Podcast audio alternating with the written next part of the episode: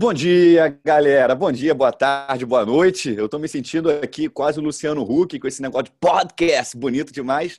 Você estiver ouvindo aí no seu trânsito, na sua academia, no seu trabalho, no horário de almoço, seja bem-vindo. O convidado de hoje é o Gilson Melo. Ele é o convidado 0001, porque ele teve uma importância muito grande nesse start que eu tive desse lance da mentoria. Ele foi um cara que me influenciou muito, me impactou muito positivamente.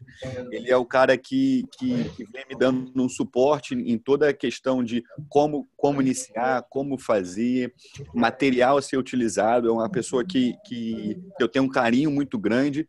E, Gilson, tamo junto, seja bem-vindo. Como é que você está? Fala, meu amigo Ian Lima, milionário. Ô, oh, eu só vou ser milionário quando eu tiver esse livro escrito aqui, ó. Ativando a sua mentalidade milionária. Vocês não estão não tão vendo, mas estão ouvindo. Ativando sua mentalidade milionária. Tá Wilson Melo. Eu tenho edição comemorativa com assinatura. É verdade, é verdade. Rapaz, é um prazer estar aqui contigo é, e espero que é, as pessoas que estiverem ouvindo esse podcast possam. É, tudo que a gente estiver falando aqui, eu considero assim que uma das coisas mais preciosas que a gente tem na vida é nosso tempo. Então, quando alguém tira um tempo para ouvir é, alguma coisa que eu estou falando, que eu estou junto, nesse caso aqui, eu e você aqui, é, ela está dando, cara, uma das coisas mais preciosas da vida dela uh, ah, para dar atenção ao que a gente está falando. Então, eu, eu dou muita importância a isso. Então, espero que esse tempo que a gente esteja aqui seja muito relevante para todo mundo que estiver ouvindo aí. Beleza, show de bola. Gilson, me fala um pouquinho mais de você, quantos anos você tem? Eu sei que você é casado, eu sei dos seus filhos, mas o pessoal que está ouvindo não conhece. Me conta um pouquinho mais da sua vida e da sua, da sua história. Então, eu sou casado com a Fabiana, muito bem casado. Dona Fabiana Gente Mello. fina demais, manda um abraço é, para ela. Meu, meu braço direito e esquerdo aqui na empresa e na vida. Uh, a, gente, a gente tem um livro junto também, escreveu o um livro Mentoria do Amor, né? E a gente fala um pouco sobre casamento. As pessoas, elas têm muito... Tá aí, né, contigo. Ah, pô, elas, tem que respeitar. as pessoas têm ah, esse livro ele, ele nasceu assim da, das pessoas pedindo para a gente escrever alguma coisa sobre isso porque elas viam como que era o nosso relacionamento. Então Fabiana trabalha comigo 24 horas por dia a gente está junto é em casa no trabalho enfim sempre junto. Uh, tenho três filhos o Luiz Gustavo de 21 anos Uhum. A Lívia de 9 e a Laura de 4, vai fazer 5 anos. A Lívia vai fazer 9 agora, na verdade, tem 8, vai fazer 9. Uhum. Não, a Lívia vai fazer 10, cara. Eu, esse negócio de idade comigo não rola. Rapaz. A minha idade, como você falou assim, fala da sua idade, eu falei assim. Aí eu fiz Quantos anos tem? Eu fiz 37 agora em fevereiro. Esse 37 mês de fevereiro. Isso, Beleza. 37 anos. E, rapaz, eu sempre fui um sonhador, né? Eu sou natural da Ilha do Governador, aqui no Rio de Janeiro. Adoro e... a ilha eu sempre fui um sonhador, sempre fui aquele cara que uh, vim de família muito pobre. Então deixa eu, eu... Então, deixa eu te interromper. Você veio da ilha, mas não foi da ilha lá do Playboy, lá do, do, do Jardim Guanabara. Não, então, para quem conhece a Ilha do Governador, eu morei no bairro do Zumbi, que é um bairro de classe média, o bairro do Zumbi, só que todo bairro de classe média tem um lado pobre do bairro, entendeu? então eu, eu, eu, morava na vila pobre. Uhum. foi uma coisa boa para mim, porque uh, eu tinha alguns amigos que tinham uma condição financeira que, comparada à minha, eles eram ricos. Não eram ricos, mas comparado ao que eu vivia, né? Eles eu, eu, brinco com as pessoas que a minha casa era muito engraçada, não tinha teto, não tinha nada. Era uma casa bem complicada. Mas assim, é, e aí serviu muito de comparação. Ah, eu quero ter aquilo, eu quero ter essa vida. O que, que o pai dele faz? Enfim, é, foram coisas assim. Quantos é, irmãos, Wilson? Eu tenho duas irmãs, né? uma mais velha e uma mais nova. Uhum. Família de pai e mãe normal. Entre aspas, uhum. normal. Sim, é uma família normal, né? Meus pais agora que depois de velhos se separaram aí, mas uhum. até então era tudo normal, mas a escolha deles, né? Cada um segue seu caminho. Faz parte. Mas, mas, mas também, enfim, uhum. É, mas é isso, a gente, família normal, a gente é, tive uma, uma, uma, infância lá na Ilha do Governador, estudei no colégio Newton Braga, que é um colégio da aeronáutica, uhum, que eu acho que foi muito bom para mim, por causa do meu avô, né? Eu era tutelado do meu avô, porque só podia estudar filho de militar lá. Meu avô, uhum. como tinha uma aposentadoria militar da aeronáutica, eu pude é, estudar lá. E assim, também foi muito bom para mim ali na minha infância, ter disciplina e tudo mais. Era um colégio tinha, sabe, tem que cantar o hino. Teve até a polêmica agora do hino aí na. Uhum. É, deu, deu problema, deu problema. Mas não, era, mas não era o hino só do Brasil, não, irmão. Era o hino da aeronáutica, o hino da da, do aviador, de não sei o quê. Eram uns três hinos que a gente ia cantar. Hino da independência, tinha tudo. É, cortar cabelo tinha que estar o pé feito. Uhum. Ah, enfim, é, eu, mas eu, eu, acho que foi bom pra caramba pra mim, essas coisas assim, entendeu? Legal, legal. E você falou que tá quantos anos, Gilson?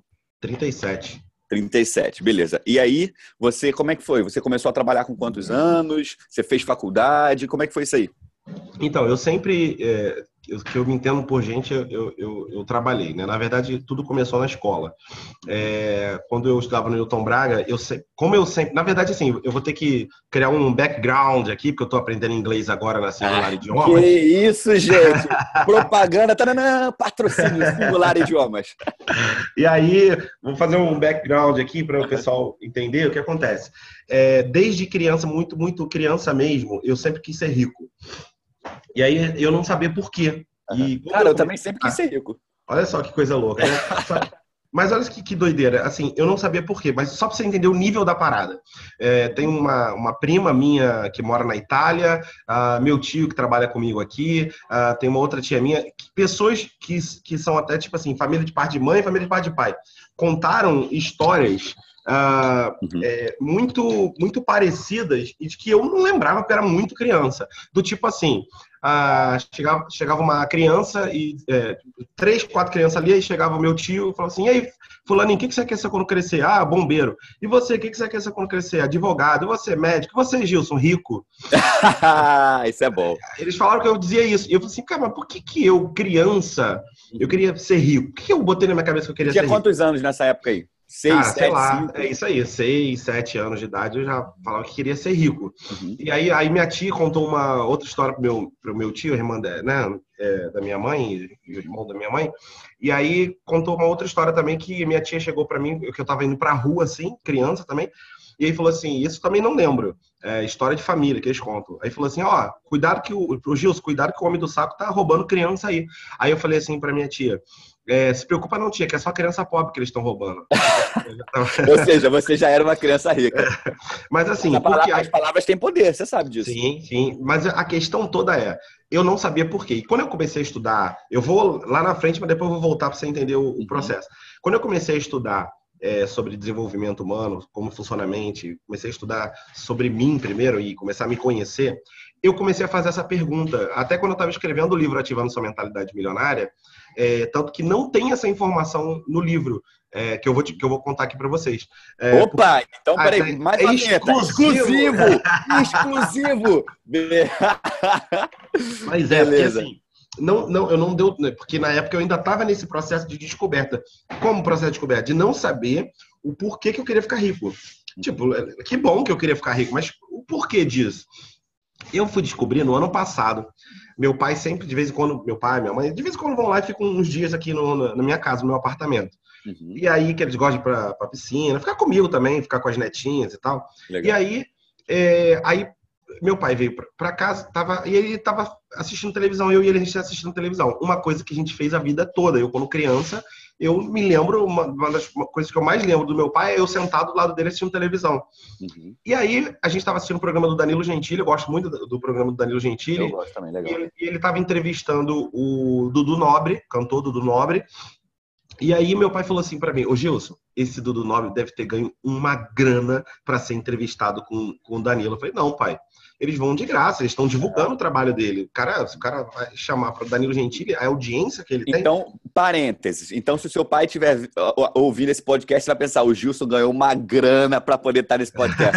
Olha aí, é tipo assim, né? Eu já vou até deixar minha conta aqui já depois. Não, beleza, deixa aí, deixa aí. e aí o que, que aconteceu? Ele pegou e. Não, aí ele falando isso, né? E, e aí eu, ele começou a falar: não, mas o Dudu Nobre tem muito dinheiro, o Danilo Gentili tem muito dinheiro, cara, os caras têm muita grana. Aí, cara, caiu uma ficha assim absurda da minha vida, assim, nesse sentido, para essa resposta que eu tava buscando há anos que eu falei assim, cara, eu, eu ouvi isso a vida inteira. Eu ficava do lado do meu pai assistindo televisão e ele dizia assim: esse fulano tem muito dinheiro. Fulano. Então, o meu pai, ele sempre foi pobre, mas sempre admirou pessoas que tinham dinheiro. E eu do lado dele na televisão, vendo meu pai admirar as pessoas que tinham dinheiro. E aí, qual a ficha que caiu para mim nesse dia? Foi no ano passado. Qual a ficha que caiu? Eu falei assim, cara, eu sempre quis ter a admiração do meu pai. Uhum. Então, eu entendi inconscientemente, como criança, que o único jeito de eu ter admiração do meu pai era ficando rico. Faz Ou sentido? seja, olha quem. Não, faz, faz sentido. Isso é um insight interessante. Quantos anos você tinha mais ou menos quando você percebeu isso? Não, quando eu percebi foi ano passado. Ano passado. Mas... Então você tinha 35 anos. Você viveu 35, 36. 36 anos da sua vida sem entender uma coisa que aconteceu durante a sua infância e que mudou completamente que mo moveu, Mudou meu futuro, mudou tudo. Eu estou vivendo o que eu estou vivendo hoje por causa disso. É Ou é muito seja, bom. Isso mostra também e, e, reforça uma coisa que eu falo na mentoria, que é a questão do, do hábito, né? O hábito ali de você estar sempre com teu pai assistindo televisão, ouvindo ele, admirando pessoas de sucesso, Exatamente. admirando pessoas que, entre aspas, têm algum tipo de riqueza. Isso acabou influenciando na tua vida e você nunca Exatamente. percebeu. Foi é claro, é claro que eu, eu, eu, eu podia ter seguido por vários caminhos, como, por exemplo, é, eu poderia ter seguido por um caminho de, de tentar é, fazer dinheiro a qualquer custo, fazer coisas erradas para ter. Graças a Deus eu consegui seguir um caminho correto, vamos falar assim, né? Claro. É, do ponto de vista do caráter. É, não necessariamente só isso iria proporcionar tudo isso, porque às vezes ah, mas meu pai também era assim, tá, mas aí depende do, das escolhas que cada um faz, que aí a vida é do indivíduo, né? Verdade. E as escolhas que, que você faz. Enfim, aí eu descobri isso tudo. Então eu criei esse background aqui, né? Uhum. pra, é, então você estava me perguntando, desde quando você trabalha e tudo mais. Então o que acontece? Quando eu estava na escola, é, então eu queria fazer grana, entendeu? Eu estava estudando, eu queria dinheiro, eu queria ter já independência, eu queria ter minha vida. E, e sei lá, eu estava na é, quinta série Uhum. Eu acho que hoje é sexto ano, né? E aí o que é. acontece? Eu estava na quinta série e eu tive uma ideia. Por quê? Eu pegava ônibus, eu ia de ônibus para a escola, eu morava no Zumbi, para quem conhece ali do governador, morava no Zumbi, e dá mais ou menos uns 40 minutos, eu acho que de ônibus, acho que uhum. menos, 40 não, sei lá, uns 20 Dentro da própria ilha, é longe então, né? Isso, é, porque é, a, o Newton Braga, o Colégio da Aeronáutica, ele é lá no início da na ilha, lá no na, Galeão. Na estrada do Galeão. É na Praça do Avião, né? A famosa Praça do Avião. É no próprio Newton Braga, é na Praça do Avião. E aí eu, eu pegava o ônibus sozinho, desde a, desde a minha quarta série eu já pegava o ônibus sozinho e ia para lá. Só que o ônibus ele sempre parava em frente uma loja de esporte. A galera que é da ilha vai se identificar com tudo que eu vou falar aqui. Uhum. É uma loja de esporte chamada, chamada Valu Esportes. Tem até hoje lá essa loja. Entendi. Então, daqui a pouco, depois desse podcast, vai virar ponto de visitação. e, e, e, e, assim, na época era imensa. A loja hoje é uma loja pequenininha, mas era uma loja imensa. E aí, quando o ônibus parava em frente ao ponto de ônibus, eu vi aquela loja, eu vi um monte de troféu, medalha. Eu falei assim, cara, que eu queria ganhar um troféu um dia. Isso hoje, hoje me conhecendo tem a ver com os meus valores, né? uhum. né? Reconhecimento, tudo mais. Aí pode ser, aí teria que ser um outro podcast pra isso. E aí o que acontece? E aí eu falei, cara, eu queria ganhar um troféu, eu queria ganhar uma medalha. Aí eu pensei assim, será que meus colegas também não iam querer ganhar um troféu, uma medalha? Aí eu tive uma ideia.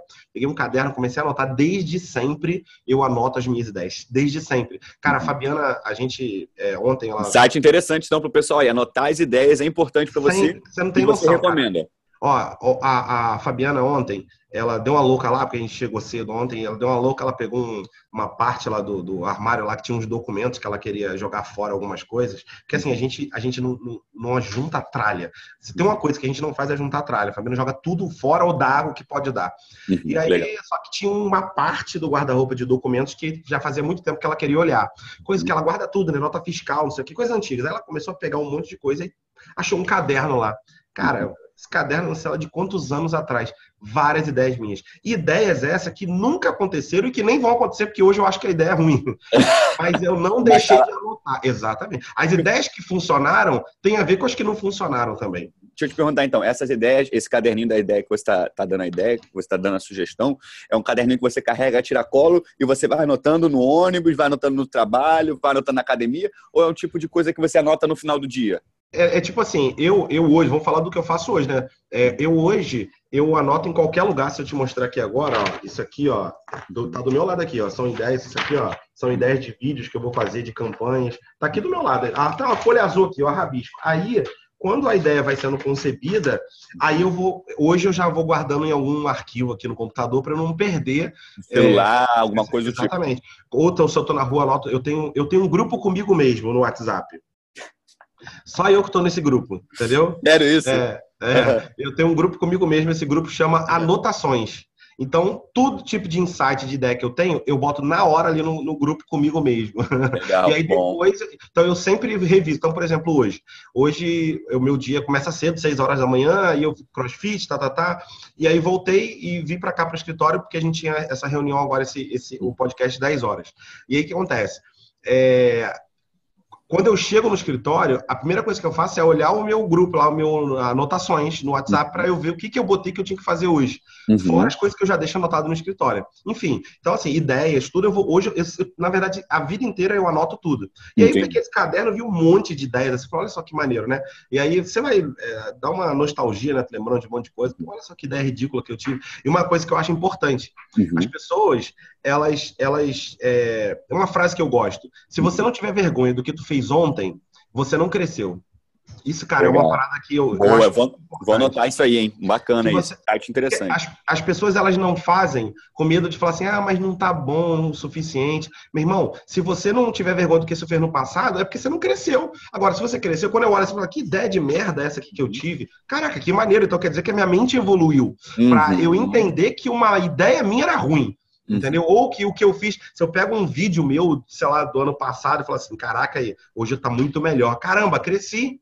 Que bom, então, verdade. Eu não tenho problema de ter um vídeo que não tá tão legal assim no YouTube ou não sei o que do, do passado. Porque, porque a gente está em constante evolução e aprimoramento. Tem a ver com o que eu ensino, cara. Então, então assim, é, é, é essa é uma parada que para mim é, é, muito importante nesse sentido. Então, eu anotei lá todo o projeto do Voltando para a Escola, projeto de um campeonato eu chamei campeonato de recreio, porque era sempre na hora do recreio. Levei para o diretor, já tinha que saber, já sabia vender desde sempre, porque uhum. aí eu cheguei para o diretor e falei assim, ó, era um colégio da aeronáutica, a aeronáutica não mandava tanta verba assim, então as bolas de futebol era ruim, a estrutura era muito boa do colégio, mas assim, uma bola, os detalhes não era uhum. tão bom assim. Aí eu falei com o diretor, eu quero montar um campeonato, eu vou organizar tudo, vou cobrar uma taxa de inscrição uhum. para todo mundo, e eu vou dar bola nova para o colégio, papapá, expliquei tudo, o diretor falou assim, olha, só vou te dar uma regra, se tiver briga, palavrão, eu cancelo campeonato. falei, tá bom, eu boto isso na regra do campeonato.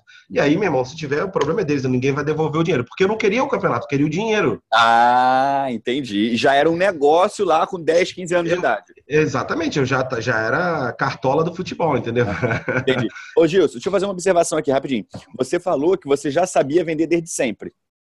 Uhum. Você acredita que é, é, o empreendedorismo, você como uma pessoa que, que, que, estuda o ser humano, a gente vai falar um pouco mais sobre isso lá na frente, você acredita que o empreendedorismo e a habilidade de venda são habilidades que já são inatas, a gente já nasce com isso, ou são habilidades que você aprende e evolui ao longo da vida? Eu acho que você, você aprende e evolui. O que você nasce é com a cara de pau. Então, assim, quanto mais timidez você tem, mais você vai precisar trabalhar a timidez. A venda, a técnica, a gente aprende. Eu hoje, eu, eu tenho muito mais técnicas apuradas de venda, porque para mim, é, quanto melhor for o vendedor, menos vai parecer que ele é um vendedor. Uhum. Essa, para mim, é, é a grande sacada da venda. Então, quando eu falo assim, eu já vendia desde sempre, é no sentido de ter cara de pau, de chegar lá e falar e, ó, e, e, mostrar benefício. Porque qualquer. Eu, uma das coisas que eu falei no Eu no Controle, que é o evento que eu, que eu faço aqui todo ano, uhum. uma das coisas que eu falei é o seguinte: você tem que saber aprender a pedir direito, a, a, a uhum. pedir de forma correta. Pedir, que eu falo, é qualquer coisa. É, então, quando eu fui lá para ele, eu falei: eu tenho aqui o que eu quero, mas isso aqui é o que você vai ganhar. Quando eu crio valor em alguma coisa, eu estou vendendo. Entendeu? Uhum. Olha, eu, eu você está tá, tá, trabalhando numa empresa e você gostaria de, sei lá, chegar mais tarde, é, mais tarde e sair mais tarde. E aí uhum. você vai ter que criar valor. Olha, mas se você me liberar, eu chegar mais tarde e sair mais tarde, eu vou vender 10% a mais esse mês. Se eu não vender, a gente volta para o horário normal. Você, você consegue, você convence a pessoa. Isso é uma venda. Então eu, eu, levo, eu peço o que eu quero, mas crio um valor com isso. E foi o que eu Legal. fiz com o diretor. Legal, bacana. Enfim, liberou, para resumir a história da, da, desse negócio, eu fiquei com esse campeonato durante três anos, comecei, ganhava uma grana, porque eu cobrava uma inscrição de todos os jogadores, comprava troféu, medalha. Só que aí eu aprendi uma coisa muito cedo, eu vou falar de uma forma técnica, técnica, uhum. assim, mais ou menos, mas na época eu não entendia dessa forma. No mercado de, do, do business, é, que quando você tem uma ideia, muita gente vai querer ou te copiar, ou roubar a tua ideia, ou tomar o teu lugar. E uhum. não adianta ficar com mimimi. Isso vai acontecer. Eu tenho uma e não adianta chorar, não tem o que fazer. Não, não adianta. Você tem que lutar pelo teu negócio, pela tua ideia, ou criar uma ideia melhor. Uhum. Porque o que acontece? Eu tenho uma aluna que me perguntou na última turma agora de coaching, ela falou assim, ah, Gilson, eu queria saber o que, que eu faço. Ah, tá, o quê? Ah, é porque eu tenho um instituto de estética ela falou isso publicamente na turma, por isso que eu estou falando, não estou citando o nome dela, mas foi público lá, a gente gravou e tudo. Eu tenho um instituto de estética e eu treino a equipe e a equipe começa a arrebentar. E de repente, dá seis meses, a equipe sai e monta o seu próprio instituto e me abandona. E isso aconteceu duas vezes. Eu falei assim, tá, mas isso é um risco que você sempre vai correr. É, isso faz parte, as pessoas saem da empresa e montam outra. Se, se, se eu, eu, preciso criar um valor que os clientes entendam que isso não está no meu negócio. Porque eu formo hoje é, é, do coach ao master coach. E master coach é o cara que pode abrir o seu próprio instituto. O cara pode sair, eu posso formar ele, ele vai abrir um instituto, ele vai ser meu concorrente? Não sei, cara. Eu acho que não, verdade. Eu tenho, eu costumo dizer, a Gabi e a Tamires ainda vão participar da, da, da, da mentoria. A galera que está ouvindo aí vai ouvir. A galera que é da mentoria vai ouvir ou já ouviu. Eu costumo dizer que eu não tenho medo de uma. Por exemplo, quando eu comecei lá atrás, a pessoa fala, pô, mas como é que tu vai começar a singular? O professor vai na casa do aluno e o aluno. Como é que esse professor não vai roubar, entre Exatamente. aspas, esse teu aluno? É o que todo mundo falava. E no início eu tinha medo. Depois eu descobri formas de como evitar isso, né? De como gratificar, remunerar, honrar aquele profissional que está comigo. Mas eu costumo dizer o seguinte: se eu tivesse uma padaria, Gilson, é, no Rio de Janeiro, o meu risco principal seria um assalto. Né? Sim. Um assalto. Um, cara, um bandido pode chegar lá, pegar uma arma, botar na, na no caixa e, e, levar todo o dinheiro. Tá? O meu tipo de negócio é diferente. Eu não risco, com, eu não lido com risco iminente de assalto. Sim. Eu lido com o risco da perda de aluno. Sim. E aí, se eu, eu, eu, porque existe o risco de assalto, eu vou, vou deixar de abrir uma padaria, um supermercado, um açougue, uma loja. Não vou deixar de abrir. Porque existe, o meu negócio também existe o risco. E a paciência. Se eu for ficar pensando nesse risco, eu não vou fazer absolutamente nada, não vou nem sair de casa. Exatamente. Então, é importante você ter, ter a sua mentalidade já bem definida com relação a isso, porque o teu funcionário ele pode ser um teu um, um, virar um concorrente potencial, o teu cliente ele pode ser um concorrente potencial e a vida e, que e, segue. E vamos lá, e vamos, vamos, eu gosto sempre de olhar do lado positivo. Se um aluno meu que se formou comigo, fez todo o processo comigo, monta um instituto, começa a ter sucesso, eu sou o cara, meu irmão. Exatamente. Pô, eu formei ele, o cara. E ele vai ter isso que eu tô tendo com você, gratidão. Não exatamente. É? Exatamente. exatamente. Então, assim, não é uma coisa. Então, eu acho que é, tudo tem a ver com como você interpreta as coisas que acontecem à sua volta. Tudo tem a ver com isso. Então, você, se acontece um acidente de carro contigo, você pode interpretar como uma gratidão por não ter morrido. Cara, que livramento que eu tive, eu não morri, ninguém se machucou. Ou você pode interpretar que droga, minha vida é uma merda mesmo, tô sempre tomando prejuízo. Você decide, você interpretar o que acontece contigo do jeito que você quiser. E isso vai influenciar em todo o resultado da sua vida. É, eu sempre falo para as pessoas assim: eu não, eu não tô aqui é, simplificando a depressão, tá? Eu sei que é um problema sério, as pessoas se matam com isso, mas eu tenho passaram várias pessoas com depressão nos nossos cursos e eu já atendi pessoas com, com depressão, apesar de não ser uma pessoa que trata a depressão. Tem, tem um médico para isso. Só que é, uma das coisas que eu falo para essas pessoas é: depressão tem muito a ver com interpretação. Como você interpretou coisas que aconteceram na sua vida e aí essa, você interpreta de forma tão negativa, mesmo que a coisa tenha sido negativa. Porque para para pensar, uh, você pega aquele Nick Vujic, que é o maior palestrante do mundo, o cara não tem as duas pernas e não tem os dois uhum. braços. Ele interpretou que ele pode usar aquilo ali como é, uma história de superação para mostrar para as pessoas que têm dois braços e duas pernas que elas podem muito mais porque ele consegue sem dois braços e duas pernas. Se tornou o maior palestrante do mundo. Aí, às vezes, uma pessoa é, perdeu um relacionamento, ah, o namorado separou e entra numa depressão porque ela interpretou que ela jamais vai conseguir ter uma vida melhor do que aquela que ela tinha com aquela pessoa. Excelente, excelente. Então excelente. é uma escolha que a pessoa faz. Uhum. Então tem gente que fica queimado 90% do corpo e usa isso para ajudar outras pessoas. Uhum. Outras pessoas preferem se enfurnar dentro do quarto e entrar em depressão. É Muito sério, bom. é sério. Não é simples, mas é uma escolha que a pessoa faz. Legal. É, a vida é feita de interpretação. Então, mais um insight aí do Gilson. Enxergar o lado positivo das coisas, é, não importa a adversidade. E aí, em relação à concorrência, o que, que aconteceu? O meu professor de educação física, que eu pagava para ele apitar os jogos, eu pagava, cara, eu tinha funcionário, meu irmão.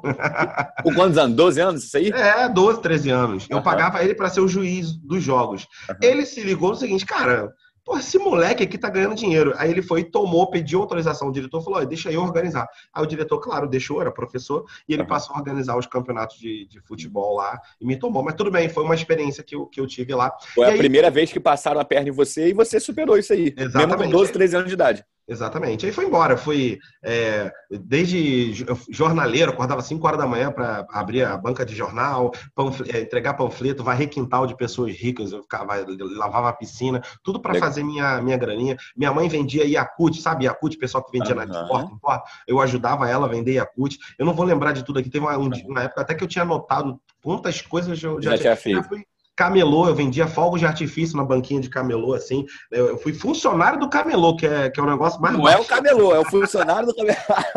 Meu primo que era dono da banca, mas depois eu montei a minha própria banca, que minha, minha mãe foi lá em Madureira, minha, minha mãe era meu banco, né, para me financiar. Uhum. Foi lá no, no, Madureira comprar fogos e tudo mais, enfim.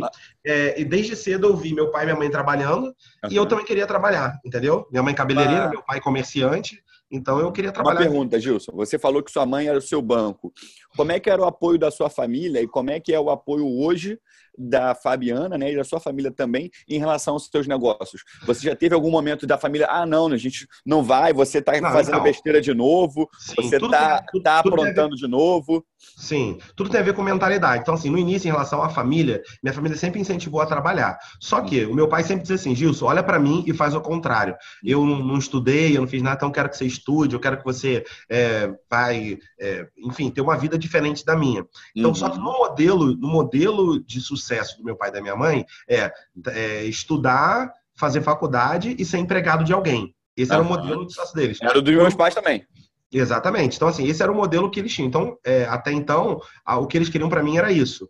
E uhum. teve um período até que, como eu estudei no colégio militar, teve um período até que eu falei assim: caraca, acho que eu vou ser militar e tudo mais. Uhum. Foi quando eu passei para a prova de fuzileiro naval. Eu passei na prova de fuzileiro naval, fui, fui fazer a, aquele, já a parte de teste. Exame físico, teste, etc. Esses exames uhum. para entrar. E quando eu fui no dentista, cara, foi um dos primeiros que eu fui, eu fui no dentista, o cara pegou assim, eu da porta, assim, me jogou na cadeira, assim, uhum. tentar aí, tipo, aquele coisa de militar mesmo. Cara, quando ele jogou, me jogou na cadeira, eu, eu disse assim para mim, eu não quero isso pra minha vida. Uhum. Foi desse jeito. Pode falar, ah, Gilson, você foi fraco. Foi... Que se dane. Graças a Deus eu fiz essa escolha. Por quê? Eu falei assim, cara, não é isso que eu quero pra minha vida. E o salário máximo da Marinha não vai dar o que eu quero pra minha vida. Uhum. E aí, quando eu avaliar, e a Fabiana estava namorando comigo. E uhum. quando eu decidi que eu não ia pra Marinha, cara, a minha família inteira, mais a Fabiana, todo mundo falou assim, cara, você tá maluco. Por quê? Pro meu pai é. Então teve esse momento de todo mundo falar, tu é maluco, tá doido, faz. é doido. Quando eu, quando eu, desisti da Marinha, tipo assim, meu pai e minha mãe ficou, todo mundo ficou maluco. Falou assim, cara, o que, que você está fazendo? Foi todo mundo contra, inclusive a Fabiana namorando comigo, porque ela queria casar e tudo mais, aquela coisa. E eu falei assim, cara, não é isso que eu quero para mim. Eu não sabia também o que eu queria para mim. Uhum. E quando então, eles não me apoiavam nessa questão toda, uhum. e a Fabiana, ela. Eu acho que tá. tá, tá eu acho que é a Gabriele que tá falando aí. Gabi, muta o seu microfone, por favor. Ué, achei que tava mutado. Tá não, tá não. Peraí. Mutei agora. Vai lá, Gilson. Pode continuar. Desculpa. Beleza. E aí o que acontece? É, beleza, é, saí da Marinha, não fui mais, desisti da Marinha e tal. E aí a Fabiana é, chegou e apresentou uma coisa para mim que eu acho que meio que não, não conhecia direito, chamada currículo, entendeu? aí ela uhum. falou assim, Gilson, cara, acho que a gente tem que fazer um currículo, você tem que arrumar um emprego né? Eu, eu tava pensando em fazer. Ela já trabalhava nessa época. Trabalhava como telemarketing. Uhum. E aí eu, eu, eu falei assim, cara, não, na verdade ela tinha acabado de ser mandando embora. E ela falou, pô, vamos procurar emprego junto e tal.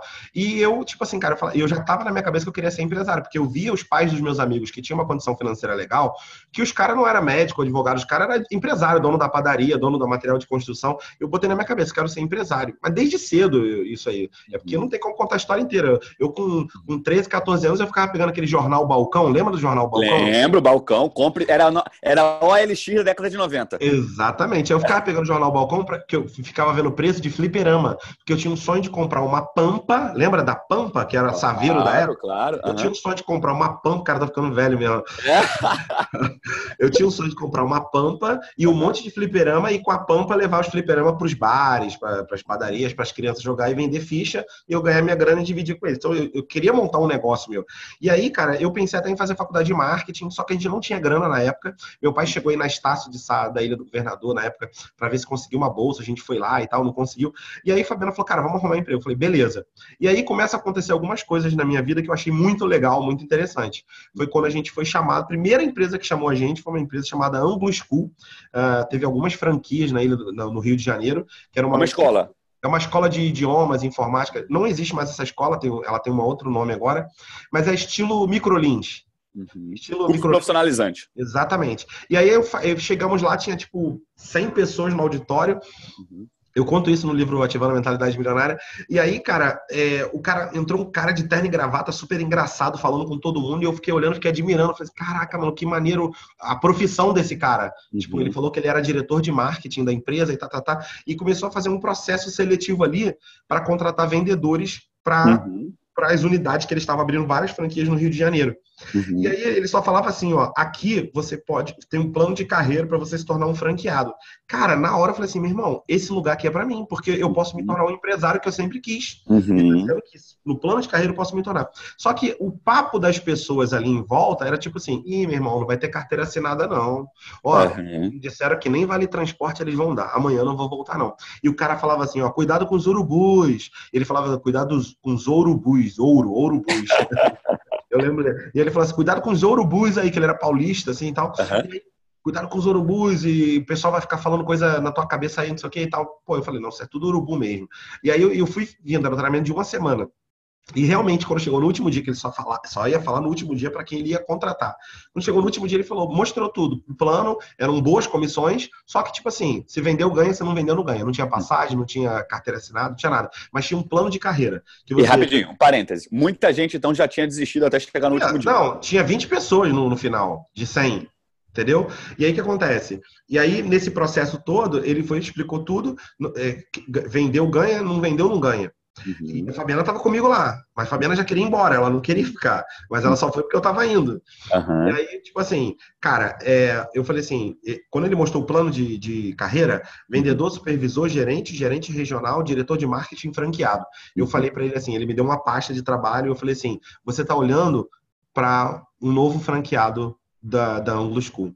Aí Novamente, ele... o, o poder da palavra já Aí Exatamente. adiantando e o universo tudo conspirando a favor disso. Eu, eu tinha 19 anos e ele, ele olhou para mim, meio assustado assim, e falou assim: eu vou, vou pagar para ver. Falei, beleza. E aí comecei a trabalhar. Com duas semanas e meia eu me tornei supervisor, bati a meta, me tornei supervisor, porque aí é você que constrói seu futuro. Aí, porque eu não tenho que esperar as coisas cair do céu. Duas semanas ah. e meia me tornei supervisor. Ah, depois, mais uns três meses, eu consegui bater a meta de gerente. Uhum. Aí, depois, mais de um ano e pouco, eu fui a gerente regional, porque eu comecei a, a gerenciar a equipe de vendas de até cinco unidades. E uhum. aí, eu recebi uma proposta de um franqueado para ir para São Paulo, para ir como diretor de marketing em São Paulo. Aí fui uhum. para São Paulo, só que eu fui sem avisar a franqueadora, entendeu? Porque não tinha uhum. contrato, não tinha nada, é, é livre. Eu fui Era sem de boca. É. E aí, tipo, os caras ficaram com muita raiva de mim, mas ao mesmo tempo gostaram da minha atitude. Aí o dono da rede falou assim: volta para o Rio que você vai voltar como diretor de marketing. Aí eu acabei ganhando um prêmio, entendeu? Pela minha atitude. Aí eu voltei como diretor de marketing. E... Até porque eu acho que ele ficou com medo de perder, ou não? Sim, sim, sim, porque é, é, senão eu ia ser diretor só de uma franquia e não da rede. E ele queria que eu fosse da rede, por quê? Porque quando ele vendia uma franquia, ele prometia para o franqueado que em três meses ia ter 150 alunos. Era um, em contrato. Então precisava ter bons vendedores e boas equipes para botar esses 150 alunos nas franquias novas. Então esse era o nosso trabalho, entendeu? E a gente ganhava uma grana com isso, entendeu? É, e aí, pô, eu com com 20, 21 anos de idade, eu tava ganhando já, tipo assim, 14 ah, mil reais por quinzena. Cara, hum. nós estamos falando de 20 anos atrás, cara, mais do que isso. É, por aí, né? Era muito dinheiro. É muito dinheiro hoje. 17 anos atrás. Você imagina hoje, se é bom. É imagina mil reais por mês. Exatamente. Então, assim, cara, e aí eu, eu ganho uma grana do cara. Só que, tipo assim, eu gastava tudo, porque eu achei que eu ia ganhar aquilo pro resto da vida, entendeu? Eu já, já era o rico. Opa, então parêntese, parêntese, então parêntese. Não existia um planejamento financeiro seu nada, naquela época. Nada, zero, zero, zero, zero. Pagava E, e para quem, não, e quem não sabe, a história terminou de forma ruim. Sim, com certeza. Então, e aí, aí, e, e aí, então, aí, enfim, aí me tornei franqueado. Entendeu? Consegui uhum. chegar no último nível da parada, consegui. Pegamos uma franquia quebrando, eu e Fabiana, Fabiana sempre comigo, sempre, sempre, sempre, sempre. Legal. Fabiana, foi a maior incentivadora da minha vida. E até, eu, a gente começou a contar essa história, você perguntou sobre apoio dos pais. Uhum. Todo o processo que aconteceu, meus pais meio que gostando que eu estava ali crescendo na empresa, porque aí, pô, o primeiro carro que eu comprei, quando eu era gerente ainda, era, foi um Passat alemão, carrão importado, uhum. Né? Carrão, época, carrão. Era um Passatão pretão lá de banco de couro, tá, tá, tá. então, tipo assim, meu pai estava feliz, orgulhoso, minha mãe, mas a minha mãe sempre falava assim, meu filho, você não tem carteira assinada, meu filho. como vai ser a sua aposentadoria. Minha mãe bateu nessa tecla a minha vida inteira uhum. da carteira assinada. E até hoje não, não fala mais, vou, vou, explicar por quê, mas assim, e até hoje não, não tive carteira assinada. então, Seis mas tu nunca, então, rapidinho, parênteses, tu nunca teve carteira assinada na sua vida? Seis meses de carteira assinada, porque eu trabalhei na Sky como supervisor de vendas num, num período da minha vida aí, que eles me obrigaram por lei e tal, tinha que assinar porque eu não queria, porque eu ganhava comissão. Foi só uma coisa fictícia, porque eu não ganhava o que estava na carteira, entendeu? Uhum. Mas, enfim, eu tenho seis meses de carteira assinada na minha vida. Na vida toda, legal. É, na vida toda. E aí, minha mãe sempre batendo nessa tecla, mas meio que né, preocupado, tal, porque não tinha um salário fixo, era empresário, tal, uhum. enfim, como franqueado. Então, durante dois anos e meio, a gente ganhando bem também como franqueado, mas vivendo uma vida assim, gastando tudo o que ganhava no mês. Então eu não, uhum. eu, não, eu tinha carro à prestação, eu tinha muita dívida de cartão de crédito, morava de aluguel, enfim. Uhum. Não tinha nada, não conquistei nada. Só ganhava muito dinheiro e gastava todo esse dinheiro. E gastava mal ainda. Porque se eu tivesse falado assim, não, mas eu fui para a Europa, fui para nada, gastava mal. Pobre, pobre, mentalidade de pobreza. A, a mentalidade, não, é, não era a situação, porque a sua situação financeira era Sim, boa. Mentalidade era o pensamento, realmente eu só tinha dinheiro, mas era pobre, entendeu? E aí que acontece? É, e aí a gente, e aí eu tinha também uma, uma noção que a gente não aprende isso em casa. Hoje eu ensino para as minhas filhas, mas é, eu não tive isso de família. Eu tinha uma noção que ser empresário é aquele cara que chega a hora que quer, tipo meio dia, fica no ar condicionado brincando no Orkut, que na época era o Orkut, uh -huh, uh -huh. e no MSN. e no final do mês vai ganhar mais do que todo mundo. Eu tinha essa noção, entendeu? Eu tinha, eu achava que era isso. E cara, eu eu aprendi da pior forma possível, porque eu perdi a empresa com dois anos e meio e saí Quebrou. com 100 mil reais. Quebrei, tive que entregar a franquia. Você tinha, quant... tinha quantos anos? Eu tinha ah, eu acho que tinha uns 25. Falando sem, sem calcular, uns 25, 26 anos. Ficou com dívida, Gilson? Fiquei, isso aí, na época, com 100 mil reais de dívida, dava para comprar uns dois apartamentos na época. Hoje seria uns 400, 500 mil reais. É, por aí, isso aí. E aí, e aí o que acontece? Não cheio de dívida, e pior, a empresa estava no nome da Fabiana, então a dívida no nome da minha mulher. e aí, cara, era uma loucura, porque assim, aí eu fui morar de favor na casa da minha sogra, porque eu perdi tudo mesmo. Então, perdi carro, perdi empresa, perdi tudo. E fui, eu morei um ano de favor na casa da minha sogra. Uhum. Parênteses, Wilson.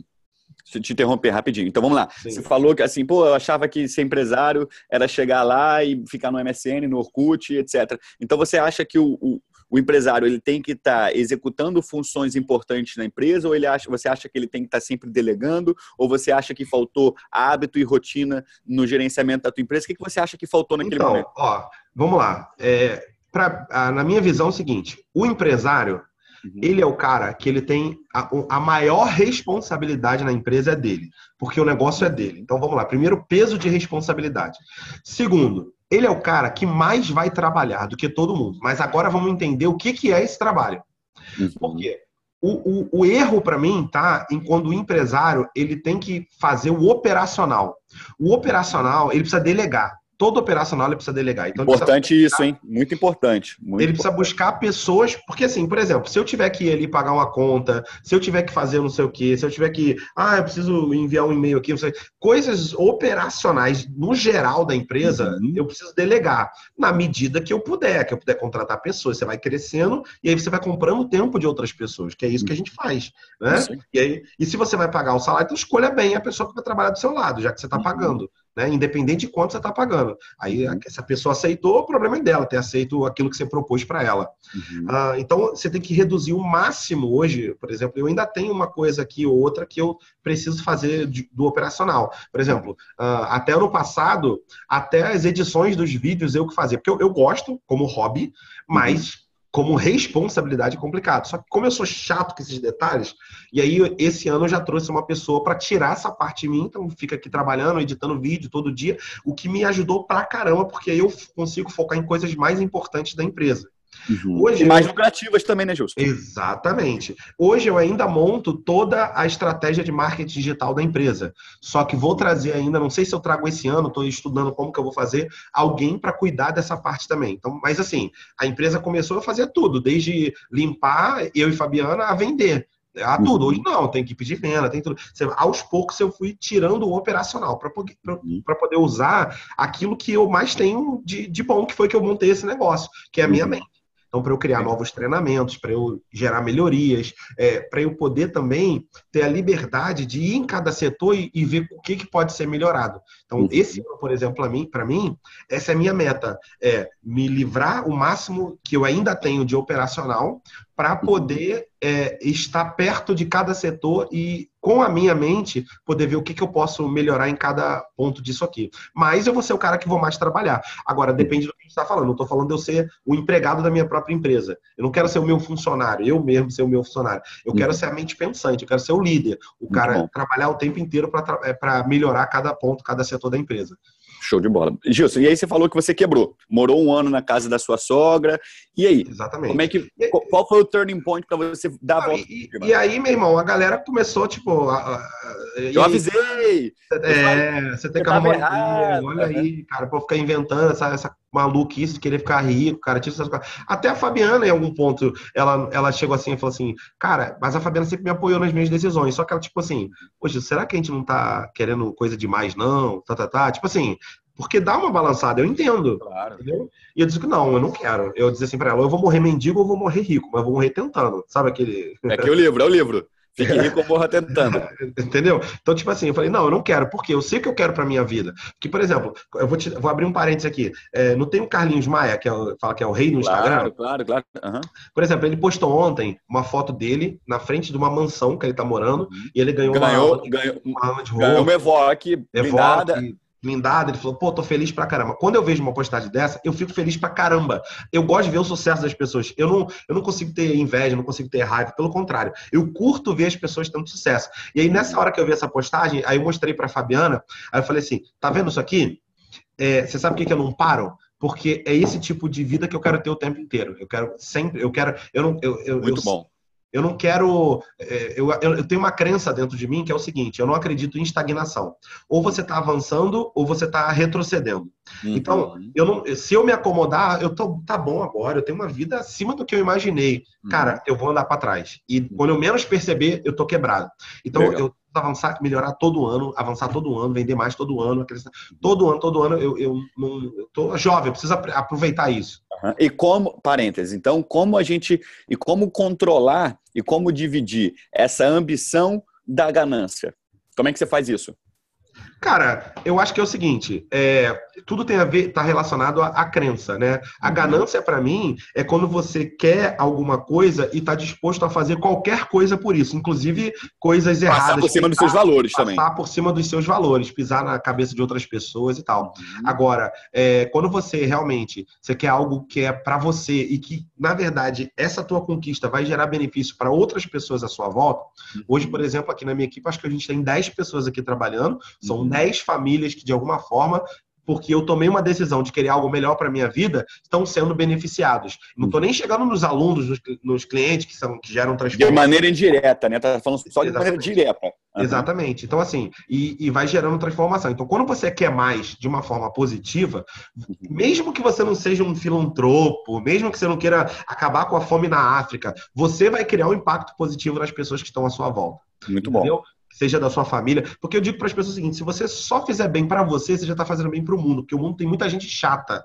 Então, uhum. se você uhum. só for feliz, cara, já vai ser bom para caramba. É menos um chato no Facebook enchendo o saco das pessoas, entendeu? Legal.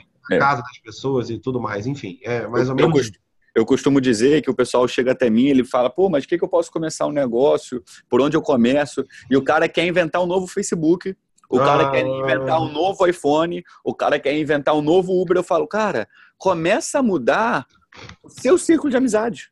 Sim. Olha, observa quem está à sua volta, observa o seu bairro e você vai ter um negócio para começar.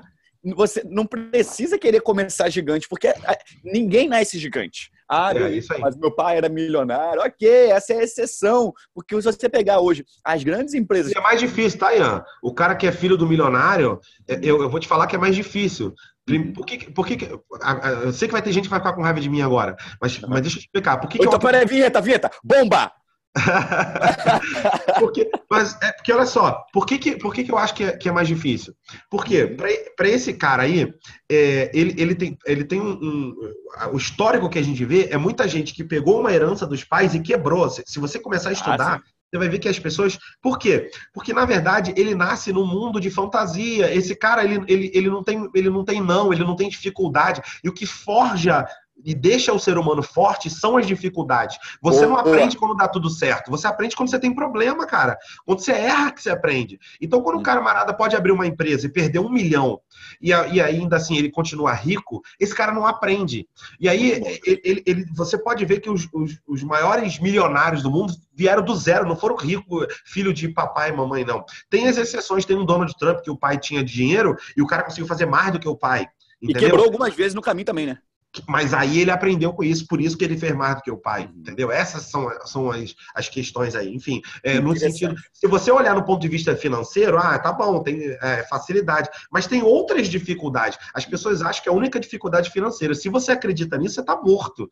Porque se tu não tem dinheiro, então tu não vai fazer nada. Entendeu? Então, para mim, dinheiro não é empecilho para nada. Uma é... coisa que eu já ouvi você falando, ô Gilson, é... foi uma frase que me marcou muito: é o seguinte curta a sua dor. Sim. Exatamente. Às vezes você tá lá na merda, tá chateado, tá com raiva, tá dura, a mulher te largou, tá doente, curta a sua dor. E uma coisa que eu sempre digo para todo mundo: a vida é cíclica. Sim. Você não vai ficar lá em cima sempre, você não vai ficar lá embaixo sempre. Pode ficar tranquilo que vai passar. É isso aí. É, isso é cíclico, é cíclico. É isso aí. Muito bom, muito bom. E, e aquilo, né, cara, que tipo assim, é, o, que, que, eu, o que, que eu posso aprender com isso? Eu acho que é uma, é, eu falo sempre de coaching, né? O coaching é a habilidade de fazer perguntas. O que, que eu posso aprender com isso que eu tô passando agora? Eu, é, o ser humano precisa ter história para contar, cara. Sabe? Você precisa ter história para contar. Eu falo para as pessoas assim: o pessoal fala assim, ah, a vida do Neymar deve ser incrível. Cara, uhum. é muito louco, porque o que acontece? o, o, o, o Neymar ele pode ter o que ele quiser. Ele, se ele quiser comprar um avião agora, ele pode comprar. Ele Rapidinho, pode... parênteses, parênteses. Essa semana eu vi um vídeo do Neymar dele andando de muleta, tá, tá com a perna machucada, não sei, e aí uma pessoa vem atrás carregando suco. E aí ele tá de muleta. Aí ele parou, aí a pessoa foi, ele soltou a muleta, deu suco, ele bebeu, ele deu pra pessoa e continuou andando. Cara, ele tem uma pessoa pra carregar pra suco. carregar o suco dele. Então, Pô, aí, vamos parar pra pensar agora. Meu irmão, esse cara, ele precisa buscar. Agora eu vou falar da, da minha parte aqui eh, emocional. Ele precisa buscar coisas para alimentar o emocional dele, porque na parte financeira a vida dele acaba sendo sem graça. Como assim, Gilson, sem graça? Não tem ambição. Não tem prazer de conquista. Não tem. Porque sabe o que é aquilo? Você juntar um dinheiro e você falar assim: caraca, consegui comprar o carro que eu queria. Pô, quando eu comprei minha BMW, eu falei assim: caraca, maluco, eu sonho desde pequeno até uma BMW. Irmão, eu, eu comprei a Mercedes, eu postei. Falei, eu o, pessoal vai, o pessoal vai me sacar. Pô, Caguei, irmão. Ninguém eu sabe. quero que você me busque no aeroporto com essa Mercedes, hein? Filho, tá de bobeira, vamos dar uma olhada. Porque, cara, ninguém sabe a dor e o trajeto que eu passei agora, ao longo da minha vida para um dia ter uma Mercedes. Agora, agora a diferença. Você pode ter 30 Mercedes. Então, Mercedes é merda, não é nada. Não é nada. Entendeu? então chega uma hora que prazer para ele tá em outras coisas. Eu acho que é por isso que o Ronaldo foi sair com travesti e tal, porque o cara foi querer alguma coisa na E é por isso também que... e é por isso que tem tanta gente que chega no auge e simplesmente pira o cabeção. Você tem o Exatamente. Justin Bieber, você Exatamente. tem a Amy Winehouse, tem, eu posso citar, o Michael Jackson, porque o cara perde. Perde o prazer Exatamente. da conquista. Bom insight, Gilson. Porque vem muito rápido. Tudo que vem muito rápido gera um impacto e o ser humano acho que não está preparado para isso. O cara é pobre do nada, o cara fica multimilionário. É tipo assim, é, é absurdo, é surreal a parada, entendeu? Então, assim, é, é enfim, são, são essas questões aí. Legal. E para voltar para o que a gente estava lá, então, assim, eu, eu morei um ano de favor na casa da minha sogra, aquela coisa toda, e aí eu fui embora para o Espírito Santo, meu irmão, é, para outro estado, para tentar a vida mesmo. Uhum. São detalhes que não dá para contar tudo aqui, uhum. mas aí eu fui, é, e sempre que eu dava palestras na, na empresa, aquela na School, quando eu quebrei, e aí eu fui, continuei dando palestras. Uh, eu, eu é, por um tempo, é, lá no Espírito Santo, eu abri um, alguns, alguns, negócios, tipo assim, eu tinha uma gráfica, é, é, e uma gráfica que eu, eu, eu, usava, era uma gráfica que eu não tinha maquinário, eu, eu imprimia fora, numa gráfica grande, e eu entregava para os clientes. Eu fui, É, eu fui fazendo algumas coisas, mas eu estava meio perdido, buscando por aqui, por ali. Depois de seis anos no Espírito Santo, minha filha é capixaba, a Lívia, depois de seis anos no Espírito Santo, a Fabiana engravidou da Laura, e aí foi quando a gente decidiu voltar para o Rio de Janeiro. E eu voltei e eu não conseguia mais agenda para dar palestra. Uh, eu dava muita palestra no meio cristão, nas igrejas, né? Eu falava sobre finanças. E eu mudei a minha mente sobre algumas coisas também. E aí eu não queria mais falar o que eu falava. Uhum. É, enfim, a história, eu estou encurtando a, a, história. E aí foi quando eu comecei, o, o, o Ian, eu comecei a, a desenvolver um processo depressivo. Uhum. Por quê?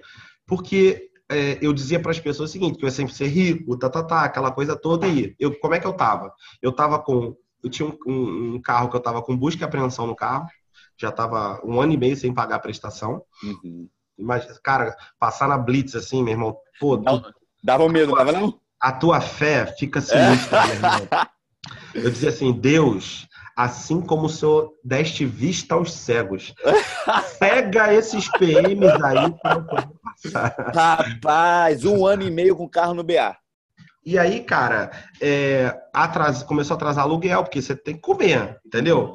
E aí, meu irmão, é, eu tive que botar o meu filho e a minha filha, porque a, a outra estava na barriga da Fabiana ainda, é, eu tive que botar eles na escola pública. Foi o último ano do meu filho e a minha filha, não sei que série ela tava. Cara, e a escola que a minha filha foi estudar era assim, numa subidinha de uma favela, assim, cara. Eu fui levar ela de carro o primeiro dia de aula, eu fui sozinho, eu e ela.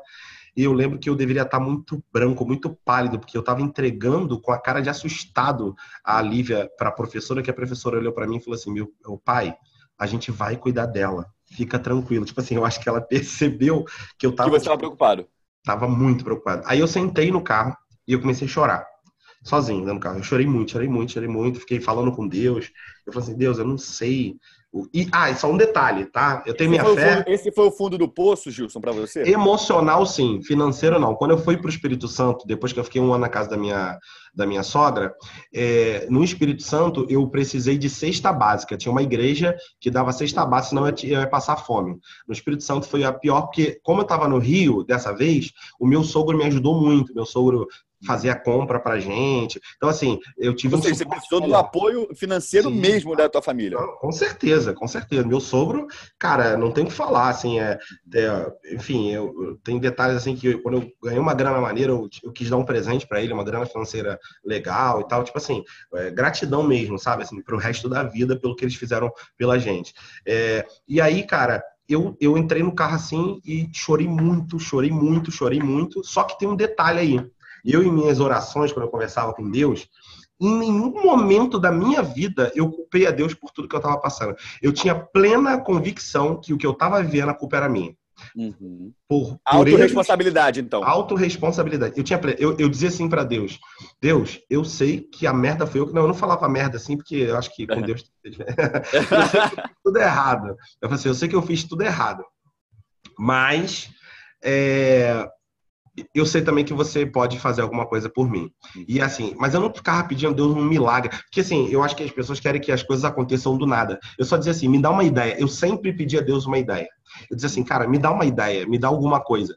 E aí o que, que aconteceu? E eu comecei a desenvolver um processo depressivo. Eu ficava de madrugada, não conseguia dormir, eu ficava ouvindo umas músicas deprê, porque o processo de depressão, ele tem um ciclo. Quem já ficou em depressão sabe a estratégia, é uma estratégia a depressão. Sabe a estratégia que desencadeia a depressão. Então você sabe. Os gatilhos mentais que vão acontecendo. Você sabe a música que você vai ouvir, você vai se trancar no quarto, aí você não dorme, aí você começa a pensar em coisas que, decisões erradas que você deu no passado. Porque depressão é excesso de passado, ansiedade é excesso de futuro. Então, quando você está ansioso, é que você está pensando em coisas que ainda não aconteceram. Quando você começa a desenvolver um processo depressivo, você está pensando em coisas que você, decisões que você tomou errada, coisas que você fez. Será que eu fiz as escolhas certas? Caramba, onde que eu errei? Aí você fica entrando nesse nesse ciclo de uhum. coisas negativas e vai entrando naquele peso. E aí eu comecei a ficar muito mal. É, eu fui fazer teste para saber se eu estava com depressão. O cara, quando vai para a internet fazer teste de depressão, irmão. É porque tá ruim o negócio. Tá, tá brabo o negócio. E aí o que acontece, cara? Nesse meio tempo, eu buscando alguma coisa na minha vida, eu assisti um vídeo uhum. é, de um camarada é, falando sobre coaching. Uhum. E eu nunca tinha ouvido falar em coaching, cara. Assim, se eu vi, não, não dei atenção. Uhum. E aí eu vi um cara falando sobre coaching, o vídeo tinha 15 minutos, cara. E esse vídeo, ele startou um negócio na minha vida, assim, cara. Ou seja, falei, um vídeo. Um vídeo de 15 minutos. Mudou tua vida. Um vídeo de 15 minutos. Eu falei assim, Fabiana, eu preciso fazer um curso de coaching. Aí ela olhou para mim, só que, cara, a Fabiana é muito sinistra. A Fabiana é fora da curva. Uhum. Porque ela olhou para mim, ela viu que a gente tava dura, ela viu que a gente não tinha nada, tipo assim. Mas ela, eu, eu acho que ela percebeu, assim, inconscientemente. Eu falo isso com ela direto. Ela falou, Gilson, eu não sei o que, que foi. Que, que eu acho que ela percebeu assim, cara, ou eu apoio ele ou ele vai morrer. Porque ela viu que eu tava mal. Que ela tava do meu lado o tempo inteiro, entendeu? Não, não tava trabalhando, cara, não tinha dinheiro, não tinha nada.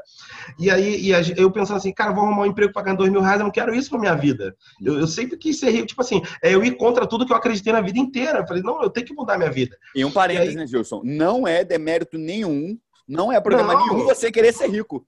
Não, tá? e- eu, no nem- Brasil, eu costumo dizer que o, que o sucesso é um crime, tá? É, Mas é. não é. Não, e É. também não é demérito nenhum o cara querer ser assalariado e ganhar dois mil reais por Não resto é da vida. problema É o problema dele. É Eu você acho ser feliz com a sua escolha. É. Eu acho que cada um tem que respeitar o desejo do coração de cada um se você não tá prejudicando ninguém. Uhum. E aí o que aconteceu, cara? Eu, eu peguei entrei em contato com esse cara que ele tinha um instituto de coaching, né? E aí eu entrei em contato com esse cara, ele aí tinha um acesso tranquilo pelo Facebook, e eu falei, cara, eu, eu faço arte, eu já tive gráfica, eu sou designer, tá, tá, tá. O que, que eu posso fazer para fazer esse curso? Custa 5.900 reais o curso. E aí ele falou assim, ah, cara, eu já tenho uma equipe que faz isso, não sei o quê, bababá, enfim. É, eu. Peraí, ah tá. E aí eu falei, cara, eu já tenho isso tudo e eu não. Ele falou assim, não tem como tal. Eu falei, caramba, o que, que eu vou fazer? Uhum. Aí a Fabiana falou assim, Gilson, é, nem que a gente parcele no cheque. É, se você acha que isso vai ser bom para você e vai de alguma forma te ajudar, eu acho que você tem que fazer. E aí, de novo, meu sogro. Novamente. Aí, foi, aí falou, vamos pegar um cheque emprestado aqui com meu sogro. Que nem o cheque você tinha, o nome já estava Não, não tinha nada, meu irmão. Tá maluco, eu tinha muita dívida no Itaú. Então, fora a dívida da empresa que tava no nome da Fabiana que a gente não tinha acertado, eu tinha as minhas. E aí, cara, o Itaú, não tem o Itaú junto com você? Tava juntinho de mim as dívidas lá no Itaú. Tava E aí, passando. E aí, o que acontece? Eu peguei e a gente pegou o cheque, negociou lá e tal, fui fazer o curso. Quando terminou já o primeiro módulo, eu já tava tipo assim, eu já, tipo, tava ficando maluco. Falei, Fabiana, esse negócio aqui você tem que fazer, o Luiz tem que fazer, as pessoas na vida precisam fazer, porque eu tava começando a olhar para dentro, ver a minha estrutura emocional, minha estrutura de valores, comecei a entender várias coisas que estavam acontecendo comigo e eu comecei a ter ideias. Só que aí teve um detalhe. Eram três dias de, de primeiro módulo. E aí, nesse primeiro módulo, foi um cara dar uma aula de coaching financeiro, que era a minha maior dor, era minhas finanças. Apesar de eu ensinar sobre finanças, tá, tá, tá, mas eu ensinava no meio religioso. Então, na época, eu, eu não ensinava as pessoas a, a administrar o seu dinheiro. Eu ensinava a elas a usar o dinheiro para dar uma oferta, dar uma contribuição na igreja. Fazer Então- uma generosidade, uma Exatamente. boa. Eu mudava a imagem do dinheiro nesse sentido, mas não do camarada administrar o dinheiro, aquela coisa toda. E aí, esse cara veio com a outro, com o outro lado, como você fazer o seu dinheiro multiplicar, tá, tá, tá, a estratégia disso. Só que ele veio com uma visão que era aquilo que, que ia realmente de encontro com o que eu acreditava. Porque eu não gosto dessa coisa de, sabe, planilhas, essa coisa do cara engomadinho, de terno e gravata, e tem que fazer isso. Você tem que deixar de tomar aquele café que você gosta na Starbucks. Se você Uhum. deixar de tomar esse café, em 50 anos você vai ter juntado Aham. tanto. Pô, mas em 50 anos eu não vou tomar o café que eu gosto, então eu não vou ser feliz, caramba. Entendeu? Ah, boa. Porque- A gente tem um aluno na turma da mentoria, o Felipe, que ele, é, ele trabalha com planejamento financeiro. Ele deve estar ouvindo isso aí, vai, vai curtir. Porque o que acontece? É, se se para eu ser, para eu juntar dinheiro, eu tenho que ficar triste 20, 30 anos, então eu não quero isso para mim. Então, como que eu posso? A pergunta é, a chave está nas perguntas certas.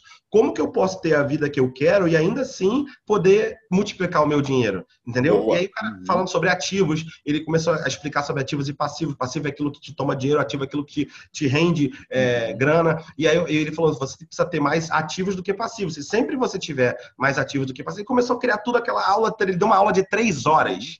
Que eu falei assim, meu irmão, essa é a parada. Aí, durante a aula dele, eu tive uma ideia. Eu falei assim: eu vou criar um curso de inteligência financeira. Boa. E eu vou ensinar as pessoas a fazer o que eu tô, que eu tô aprendendo aqui. Aí Isso ele anunciou. quantos anos, Gilson? Aí? Quando que foi isso, mais ou é, menos? foi, há, foi há seis anos atrás. Eu tinha Seis anos 31. 31. Uhum. E aí eu falei assim, eu vou criar um curso de inteligência financeira. E aí ele, ele anunciou o curso dele, de coaching financeiro, que era cinco dias de curso, mais seis mil reais. Aí eu fui, cheguei em casa e falei, Fabiana, eu preciso fazer o curso desse cara. Ela falou assim, cara, mais cheque. Coitada da Fabiana. Aí ela falou assim, cara, eu vou pedir meu pai. Ela falou assim, nem que eu tenho que fazer bolo pra gente vender. Eu vou vender esse bolo que for, é, mas eu vou cobrir esse cheque. Um tipo, parênteses. A gente vai se juntar. É um time, entendeu? Casamento é um time, cara. É, eu vejo umas esposas e falam, ah, meu marido não presta. Cara, se vocês não forem um time, melhor separar, meu irmão. Entendeu? Porque, cara, tem que juntar, tem que estar junto. Uhum. Uma pergunta, Gilson. Você, então você ia começar um curso de, de, planejamento financeiro sem ter a menor autoridade sobre o assunto, porque tua vida financeira estava quebrada. Não, exatamente. Na verdade, aquela aula de três horas, eu já cheguei em casa e eu comecei a Mudou. mexer tudo na minha vida. Eu já comecei a colocar em prática no mesmo dia que o cara ensinou. Falei, Fabiano, a gente vai fazer isso, vai fazer aquilo. Ó, essas contas aqui a gente não vai nem mexer mais, vai reduzir isso. A gente começou a reduzir custo, eu comecei a fazer um monte de coisa. Eu já abri uma conta numa corretora, já comecei a botar meu primeiro 30 reais lá no tesouro, porque com 30 reais você já consegue começar a investir. Aí eu, aí eu comecei, tipo assim, com doses pequenas, eu já me tornei um investidor de renda fixa, eu, eu comecei a organizar minha, minha, minhas contas, eu não sabia quanto eu devia, comecei a ligar para todo mundo, falei, olha, quanto que eu devo aí, se eu fosse pagar à vista, e aí, por quê? Eu falei assim, eu vou mudar a minha realidade financeira. Uhum. E aí, eu fui, peguei cheque, entreguei pro cara lá, comprei o curso dele de cinco dias. Uhum. E aí, qual a ideia que eu tive? Falei, vou montar um. Eu vou pegar esse material que ele vai ensinar em cinco dias de coaching financeiro. Eu falei assim, eu não vou me mexer com, não vou mexer com coach, não quero mexer com coach. Eu vou mexer com finanças, que eu sempre fui o cara da, da, das finanças, só que de outra forma, como eu expliquei. E aí, meu irmão, eu falei assim, aí eu montei um projeto quando a Fabiana tava, eu falei que ontem ela estava organizando uns documentos antigos uhum. lá. É uma parada. Ela achou eu, isso aí. Eu não guardo, eu não guardo, eu não jogo fora. Eu montei um projeto, encadernei de como seria a minha escola de inteligência financeira. Tudo. Como que eu ia divulgar? Lembra de colocar no papel? Eu anotei tudo, passei para o computador, imprimi e encadernei. Eu tenho até hoje lá esse livro é, da Escola de Inteligência Financeira. Montei todo o projeto e aí falei assim: vou fazer o curso de coach financeiro e vou montar a escola. Só que eu sou um cara que eu sou um cara que eu faço as coisas. Eu não fico tendo ideia esperando as coisas cair do céu. Então o que, que eu fiz? Começamos a pesquisar hotéis preços de hotéis, aí eu achei um hotel que dava para reservar uma data da minha turma de inteligência financeira sem precisar pagar, eu só ia pagar no dia. Então já reservava a data, só precisa pagar no dia. Aí eu já marquei uma data para 30 dias depois do curso de coach financeiro que eu ia fazer. Entendeu? Uhum. Então, eu já estava matriculado no curso, mas ia fazer, tipo, daqui a 30 dias. Então, daqui a 60 uhum. dias, eu, eu marquei o meu primeiro sábado, que era um, um curso de um sábado inteiro. Você teria dois meses para vender o teu curso dois meses para vender, mas eu teria 30 dias depois de formado coach financeiro para montar o meu curso, que eu não sabia que eu ia ensinar. muito bom isso. Eu não sabia muito que. Muito bom, muito bom. Uhum. Então, assim, aí o que, que aconteceu? Aí eu fui, achei uma colega, uma, uma amiga nossa, que estava desempregada, falei, quer ganhar dinheiro? Ela falou, quero. Falei assim, ó, tu vai ser vendedora do meu curso de inteligência financeira. Montei logomarca, porque a parte de design eu já sei, montei logomarca, fanpage, aí, tipo, comprei no cartão de crédito um domínio para montar site, essas coisas, que é coisa barata dá para fazer. Uhum. E aí, que acontece? Eu, eu aí chamei essa amiga, falei, quer vender? Quero. Então já tinha uma funcionária. Uhum. Sem dinheiro, porque ela ia vender para ganhar. Né? Se não vendesse, não ganhava. Então, beleza. Peguei vários nomes que a gente tinha de eventos que eu já tinha feito, porque eu já tinha dado muitas palestras e tal. Falei, ó, liga para essas pessoas, o curso vai ser dia tal. Aí eu falei assim: é, o curso que eu comprei era de 6 mil reais. Aí eu falei assim, eu não tenho público para vender um curso de 6 mil reais na época. Uhum. Aí eu fui, eu acho que também foi uma sacada, é uma sacada grande você ter um Simon Call. Você entender. cara, você entender qual é o teu nível na, naquele momento. Uhum. Eu falei assim, um curso de 500 reais eu consigo vender.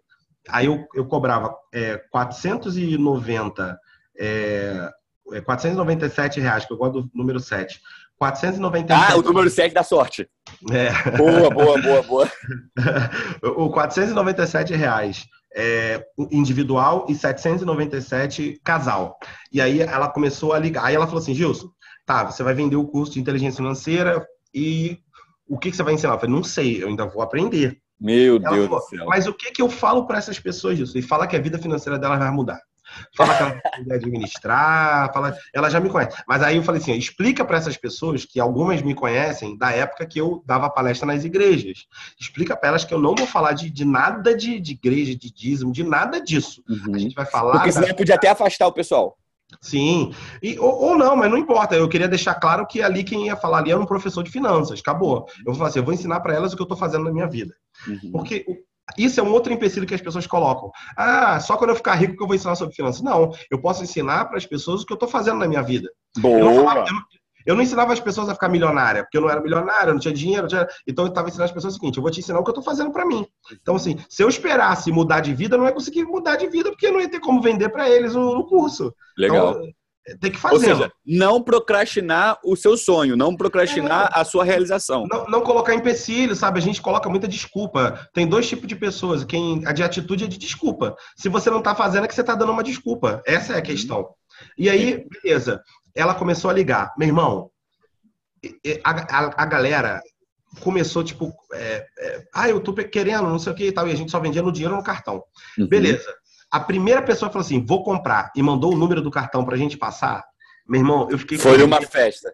Não, eu fiquei com medo. Com medo? Porque eu falei assim, e se só for a única pessoa que vai comprar? Como é que eu vou fazer o curso para uma pessoa? Entendi. E a, aí a Fabiana, e aí, Gilson, passa no Passa, meu irmão, passa esse cartão. Eu lembro que estava na sala da minha casa, não tinha escritório, não tinha nada, na sala uhum. de casa. E aí passou o cartão e começou a vender. Meu irmão, a questão foi o seguinte: nós montamos uhum. seis sábados seguidos. Nossa seis senhora! Turmas lotadas, seis turmas. Uma lotadas. pessoa vendendo. Uma pessoa vendendo. E, e sem eu, uma... eu, na, verdade, na verdade, duas, porque eu também vendia com o celular da Fabiana, como se eu fosse a Fabiana. Entende? E, entre aspas, sem uma autoridade no assunto. Estava começando na hora. Começando, começando. Ou seja, ou seja, a habilidade de venda serve para qualquer área, mesmo que você, na teoria, ainda não sabe o que você está vendendo. Exatamente, exatamente. Bom, e eu, o que eu trabalhava é o seguinte: a minha maior propaganda foi: se você colocar em prática tudo que você vai aprender lá, você nunca mais vai ter dívida. Essa foi a nossa maior ponto de chave. eu vou pagar, eu quero. Exatamente. e a gente começou a vender, vender, vender, vender, vender, vender, vender. Seis turmas lotadas antes de eu fazer o curso de coach financeiro. Ou seja, eu não sabia nem que eu ia ensinar para essas seis turmas lotadas. E eu já tinha botado 110 mil reais no bolso. Cent, foi 110 mil reais. 110 mil reais no bolso. E aí, pobre, quando ganha dinheiro, quer logo pagar dívida, né? Mas aí eu já. Tu foi trocar de carro ou vou pagar dívida? Não, não. Aí eu já tinha aprendido inteligência financeira e comecei a vi vivenciar de fato o que eu nunca tinha vivenciado na vida. Uhum. Foi quando eu decidi o seguinte: continuei com a mesma vida que eu tava, a diferença é que eu passei a pagar meu aluguel em dia, uhum. as contas do dia a dia eu organizei, porque já estava enxugada, porque eu tinha feito isso já com aquela aula de três horas. Uhum. Né, do cara lá tal, dentro do curso de coaching. É, e eu, a única coisa que eu me permiti fazer com essa grana foi quitar o meu carro, porque eu de fato precisava do carro para trabalho. O carro era um ativo, no caso. Que eu uhum. precisava rodar e não ficar com medo de passar na Blitz, até porque eu já estava falando sobre inteligência financeira. Uhum. Né? Então, assim, é, eu quitei o carro e peguei todo o restante do dinheiro e reinvesti na empresa. Não, não comprei. Ah, não, só tem uma coisa que eu prometi para minha família que é, a gente fez quando eu, eu montei o projeto que estava lá no livro, tem lá escrito isso lá no uhum. que eu no ativando, no ativando sua mentalidade milionária ou no, naquele projeto não, lá que naquele que projeto que, que, a Fabiana achou lá. Ah, tá, tá, que eu, tá. eu botei o seguinte: é, se, se a gente batesse 100 alunos, uhum. que 100 alunos dava uma média de 50 mil reais. Se a gente batesse 100 alunos, eu falei assim: o que, que vocês querem? Porque vou, os próximos três meses eu vou trabalhar como nunca. Então eu não vou ter muito tempo para as meninas, não vou ter muito tempo para vocês. E aí eu falei: eu quero que vocês escolham uma recompensa pelo nosso trabalho. Ou seja, uma coisa que eu também falo na mentoria, uma coisa que eu coloco em prática na minha vida, e eu falei isso com você, você lembra? Lá Sim, no... lembro, lembro. Eu falei isso não no controle, pô. Cara, gravaram e me mandaram um pedaço. É. Para quem tá perdido, deixa eu explicar para vocês aí. Primeiro, só para falar da questão da recompensa. É importante que você trace metas e recompensas para você, para sua equipe e para sua família. Se Exatamente. você matar para fazer isso, o que, que você vai ganhar em troca disso? Não é não, Gilson? Isso então, aí. É, isso é importante com relação à recompensa. Com relação à meta, para quem não, não, não sabe, para quem não ouviu, eu costumo dizer o seguinte: eu traço é, meta, porque eu trabalho por conta própria, o meu dinheiro vem e vai, se eu trabalhar, ele vem, se eu não trabalhar, ele não vem. É assim que Sim. funciona, né? Então, eu costumo traçar algumas metas pessoais é, completamente malucas, entre aspas. A pessoa fala assim, pô, mas como assim uma meta pessoal completamente maluca? Sim. Quem é da mentoria já ouviu ou vai ouvir falar disso. Vamos lá. Eu falo assim, ó, se eu atingir X reais de faturamento no semestre, eu vou comprar uma coisa que eu nunca compraria. Ah, mas uma casa? Não. Um carro? Não, porque comprar uma casa, comprar um carro, já faz parte do teu planejamento de vida. Se não Sim. faz, deveria né? Uhum. É, a menos que você, obviamente, ah, não, eu quero ser um, um nômade digital, ah, não, eu não gosto de carro porque eu não gosto de dirigir, enfim, aí é, é, existe a exceção. Sua escolha. É uma escolha, mas no geral é esse o padrão. Então, o que, que, eu, o que, que eu faço? eu boto uma meta de três, seis meses e falo: se eu atingir essa meta, eu vou comprar uma coisa completamente fora do meu padrão. Um exemplo. Qual foi a primeira coisa que eu fiz nisso? Quando eu era criança, eu, eu ia, meu pai trabalhava num credit card, negócio de cartão de crédito. Uhum. Eu via lá o meu pai indo trabalhar, eu via assim, meu pai arrumado, tal, roupinha social. Não ganhava muito, mas fazia parte do trabalho dele. Ele tinha que estar com aquela roupa. Às vezes eu visitava ele no trabalho e eu via um pessoal com umas canetas maneiras. E aí, um dia, meu pai falou: Não, essa caneta aí é muito cara. Muito cara aí, que não sei o quê. Eu falei, pô, que raio de caneta é essa? Aí eu comecei a trabalhar, comecei a ver. E eu criei um desejo de ter uma Montblanc. Olha aí. Eu nunca, em condições normais, ah, hoje eu tô aqui do nada, tô aqui vendo bem, é, é, bem-estar, é bem-estar naquele programa da Globo? De manhã. É. Tô aqui vendo bem-estar, vou ali rapidinho no Millennium Mall comprar uma Mont Blanc. Não, isso não faz parte da minha vida e eu imagino Sim. que não faça parte da maioria das pessoas. Com comprar certeza. uma Mont Blanc não é uma coisa, uma decisão de compra que você, que você toma enquanto você está tomando banho. Com certeza. Entende? Então, a minha primeira meta pessoal a ser batida foi essa. Se eu faturar X, eu vou comprar uma Mont Blanc. Porque é uma forma de me motivar a trabalhar e alcançar aquele resultado, sem de fato interferir naquilo que já faz parte do meu planejamento de vida e outra, sem gerar despesa, sem gerar dívida. Porque geralmente o que a pessoa faz? Ah, eu quero uma Mont Blanc. Eu vou lá no, vou lá no shopping, parcelo em 12 vezes sem juros e eu vou pagando a Mont Blanc com dinheiro que você ainda não tem. Exatamente. Entende? Quando você tem uma mentalidade de riqueza, que é exatamente isso que o Gilson está falando, você compra algo que você não precisa, porque você não precisa de uma Mont Blanc, tá? Uhum. Uma caneta da singular de 2 dólares vai, vai fazer exatamente a mesma coisa. Exatamente. Você compra, você compra uma coisa que você não precisa, você se presenteia, tá? É... Com o dinheiro que você já ganhou. Isso você aí. não esperando o dinheiro entrar para poder pagar. E aí você cria uma algo que a gente fala, ensina muito isso no, no coaching, né? Você cria uma âncora é, de que vale a pena trabalhar. Então, no dia a dia do seu trabalho, você tem pessoas que têm aquela coisa, ah, é segunda-feira. Há pessoas que, que se recompensam pelo seu trabalho com coisas desse tipo, ela, ela acorda na segunda-feira com um sentimento de que vale a pena trabalhar, porque, pô, cara, olha o carro que eu tô indo, olha o tênis que eu comprei, que eu não compraria, olha, porque vale a pena. Esse é o sentimento que eu tenho todo dia. Vale a pena trabalhar, vale a pena acordar cedo, vale a pena ficar até mais tarde, vale a pena porque, cara, vale a pena, olha a vida que eu tô tendo. E aí você cria um, uma âncora positiva no trabalho, que é o que a maioria não tem. Acho que trabalha, tô indo pra guerra, tô indo pra luta, né? Adora, trabalha a semana inteira para chegar na sexta-feira, segunda-feira pior dia da semana. Exatamente. Para mim, cara, todo dia é, é, como se fosse um final de semana, entendeu? É incrível. Então eu tô feliz sempre. Isso é, é muito bom. E aí o que aconteceu? Aí a gente combinou da recompensa aí, é, eles escolheram ir pro Beto Carreiro. Né? Então foi, foi muito especial para a gente, porque a gente estava vivendo um período muito difícil da vida, né? É, desde a época que a gente pô, precisou de cesta básica, não sei o que, aquela coisa toda, depois deu uma recuperadazinha e depois quebramos de novo. E aí a gente, pô, se levantou e tal, e foi muito bom a questão de todo mundo ir com a família para o Beto Carreiro. Uhum. Então, eu quitei o carro, fui para o Beto Carreiro e reinvesti todo o dinheiro na empresa. Isso foi crucial. E aí, desde então, a gente, a gente ficou aí dois anos com a Escola de Inteligência Financeira, é, formamos aí mais de mil alunos é, presenciais é, nesse período. Quantos e... alunos você já teve no total, Gilson? Considerando Caramba, aí o, o, a, o, America, o America's Coaching, que é, o, que é a sua empresa hoje, e o lance lá da, da do curso. Eu acho que a gente está acima de 2 mil. A gente está Mais de 2 mil alunos. alunos. É, por aí. E aí, o que aconteceu? É, a gente... A gente Aí eu fui investir na empresa, investir em mim. Uhum. E aí eu comecei a fazer outras formações. Aí eu comecei a estudar mais, come... aí eu fui para fora, aí fui estudar nos Estados Unidos, fui estudar na Europa, eu comecei a estudar em vários, nos, os, os maiores especialistas do desenvolvimento humano do mundo eu estudei. Tony Robbins, uh, eu, eu, estudei com Robert Diltz, eu, eu, estudei com Richard Moss, são coaches do Tony Robbins, né? Eu, eu estudei com com a, a, equipe do Richard Bandler, que é o criador da programação neurolinguística da PNL. Enfim, aí eu comecei a desenvolver um, um, um conhecimento absurdo em todas essas áreas. Uhum. Fui buscar uma estrutura quando eu tomei a decisão de criar o Instituto Américas Coaching, que foi como... Quantos anos tem o, o Instituto? Esse é o terceiro ano nosso. A gente vai fazer três anos em agosto. Três anos em agosto. Agosto de 2019. O que, que faz parte do seu portfólio hoje? Do America's Então, Coaching? aí a escola de inteligência financeira, ela deixou de ser uma empresa, porque eu abri o America's Coaching, depois de dois anos da escola, e aí o curso de inteligência financeira passou a ser um produto do Instituto America's Coaching. Uhum. Então, hoje, o Instituto America's Coaching tem formação em coaching, inteligência Formação em financeira. coaching, inteligência financeira. Eu tô anotando aqui, mas pode falar. Tá, a inteligência financeira é um, é um- é um curso online hoje. Eu não dou mais presencial porque eu não tenho agenda mais para isso. Uhum. É, a gente vai lançar ele agora em abril no Brasil todo, fazendo um lançamento grande dele. Uhum. É, a gente tem o curso de analista comportamental, que é junto com uma ferramenta que a gente investiu aqui para análise comportamental, para a galera que Uhum. trabalha com RH, enfim, uma série de coisas. É muito boa essa ferramenta. É a formação em analista comportamental. A gente tem a formação em programação neurolinguística. Uhum.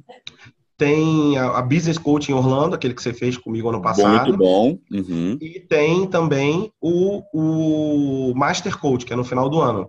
Além, além desses cursos, a gente tem os eventos que a gente faz no ano inteiro. São Uhum. eventos até para captação de, de alunos e tudo mais, que é o Bússola, vou até fazer um agora. O Bússola é um evento Como é que que- foi? Fala aí, faz uma propaganda aí do, do Bússola. O que, que vai ser? Como é que vai funcionar? Então, o Bússola, eu, eu, a gente vai fazer agora dia 16 de março, no- aqui no Recreio dos Bandeirantes. É, eu aluguei um hotel para 300 pessoas, em seis dias esgotaram os ingressos, cara. Pô, que bacana, hein? Então, assim, já tá, a gente está com uma lista de espera de 84 pessoas. Ô, 300 coisa linda. ingressos vendidos. E assim, então, realmente, a gente vai ter um outro em abril, tem uma data de abril que a gente vai ter outro curso. quem não sabe, o Gilson também fez o Eu no Controle agora. Tem o quê? Tem um mês, Gilson? Foi em janeiro, é, foi em janeiro. O Eu mês, não controlo quantas pessoas que você. Quantos mil ingressos? pessoas, mil pessoas. Mil pessoas. Mil Co- pessoas. Irmão, colocar mil pessoas no auditório pra aprender. Qual o ticket médio, Gilson? 300 Pode reais. falar? Pode falar? Pode, pode, falou 300 reais. 300 reais. Quem é bom de matemática já fez, o cara tá faturando, né, irmão? Não, e assim, cara, E, mere- e merecido demais. Sim, Contando essa história sim. toda que você contou, todas as E- dificuldades, todo esse caminho que você passou. E, e, cara, assim, o, o, o Eu no Controle, ele, ele começou com 250 pessoas, depois foi para 500, foi para 1000 e agora eu aluguei o Ribalta. Tu conhece o Ribalta? Conheço, conheço. Aqui na Barra? Eu aluguei o Ribalta. Américas, pro ano né? É, na Avenida das Américas. É uma casa de show aqui no Rio, para quem não conhece. É, Zezé de Camargo e Luciano, os maiores cantores cantam lá. A gente alugou o Ribalta, agora são 2.500 lugares. Vai ser Nossa, 18 que e lindo, 19 hein? de janeiro do ano que vem, 2020. Vai ser assim, uma super produção. A gente está investindo muita grana nesse evento, porque não é barato. Só alugar o Ribalta não é barato. Então, assim, é, e é, é sem- é- foi o que eu falei, sempre crescendo. Eu podia estar satisfeito. Com mil pessoas eu já montava fácil esse evento. Não, agora eu quero para 2.500 pessoas. Para 2021 a gente ir para o Rio Centro. Entendeu? Então, assim, lindo, hein? esse é o. Então esse já, é isso é um outro insight interessante também. Então você já está no planejamento daqui a dois anos. Tu- esse- essa semana tu me mostrou a tua agenda, eu fiquei impressionado com a organização. Já tem todos os eventos já planejados. E eu Sim, até gente- que já- A- a- o, meu, o meu ano termina em janeiro, né? Assim, porque por causa do Eu no Controle. Então, o último evento meu é em janeiro, sempre o Eu no Controle. É, então, assim, em outubro, em outubro é o, é o mês que eu monto a agenda do outro ano.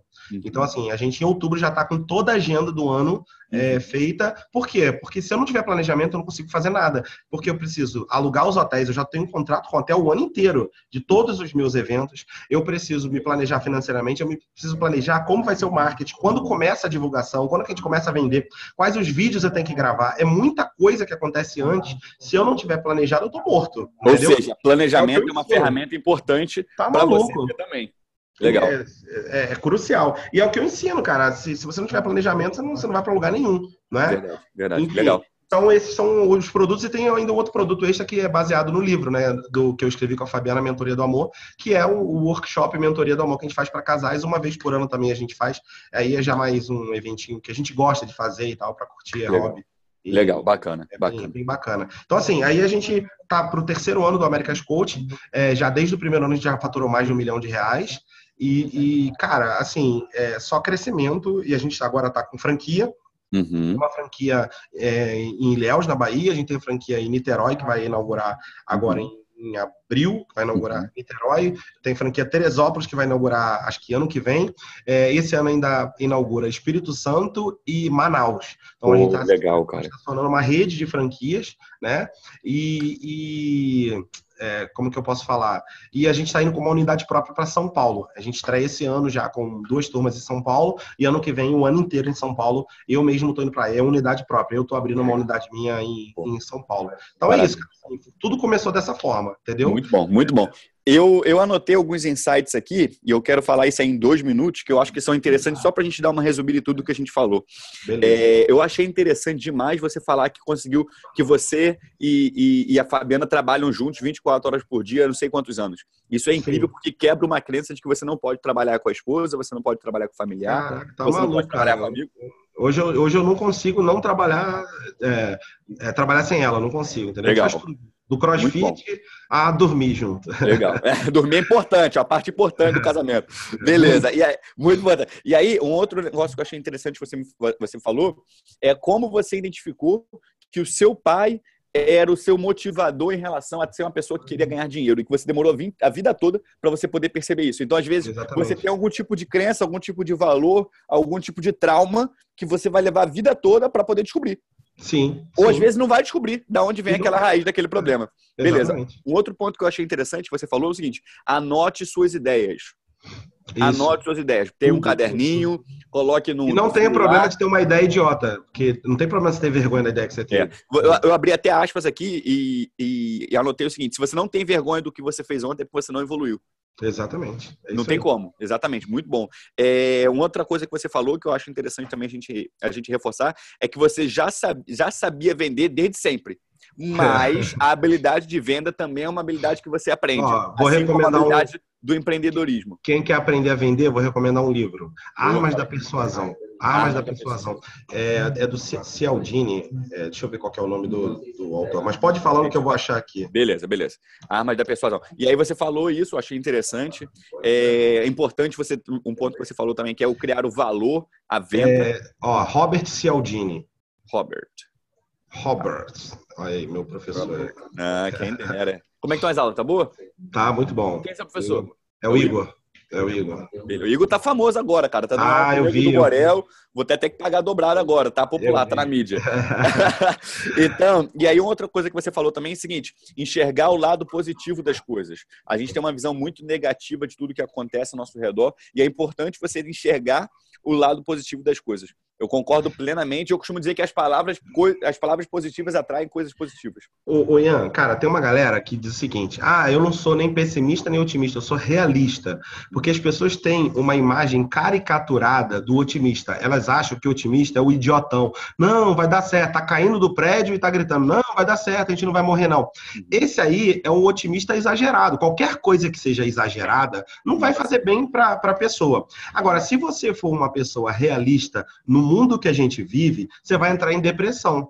Porque a realidade. Liga o jornal para você assistir lá. Liga lá, vai, vai. É só olhar aqui quem mora no Rio de Janeiro aqui, tá entendendo? Sai na rua. Então, assim, cara, é, a gente precisa estar tá vivendo o hoje, mas a sua mente precisa se proteger emocionalmente com seus sonhos, com seus objetivos, com as suas metas. Eu tô aqui hoje no emprego que eu odeio. Eu odeio a empresa, eu odeio esse patrão, eu odeio tudo. Mas isso aqui vai financiar a minha vida incrível que eu vou viver no futuro. Então Legal. você você tá vivendo a realidade com o olho no futuro. É assim, é, é olhar com olhos positivos. Legal. Uma outra coisa que você falou e que eu acredito e concordo plenamente é a importância do planejamento financeiro das pessoas. As pessoas Total. acabam relegando isso, deixando isso para segundo ponto, mas isso é importante demais. E não Outro... precisa ser, Ian, não precisa ser um, um, planejamento é, engomadinho, entendeu, cara? Às vezes, cara, um aplicativo bobo, cara, um aplicativo é, guia bolsa, eu, eu, eu gosto desse aplicativo. Eu conheço, eu tenho. Você organiza não tem mais. Finanças, tal,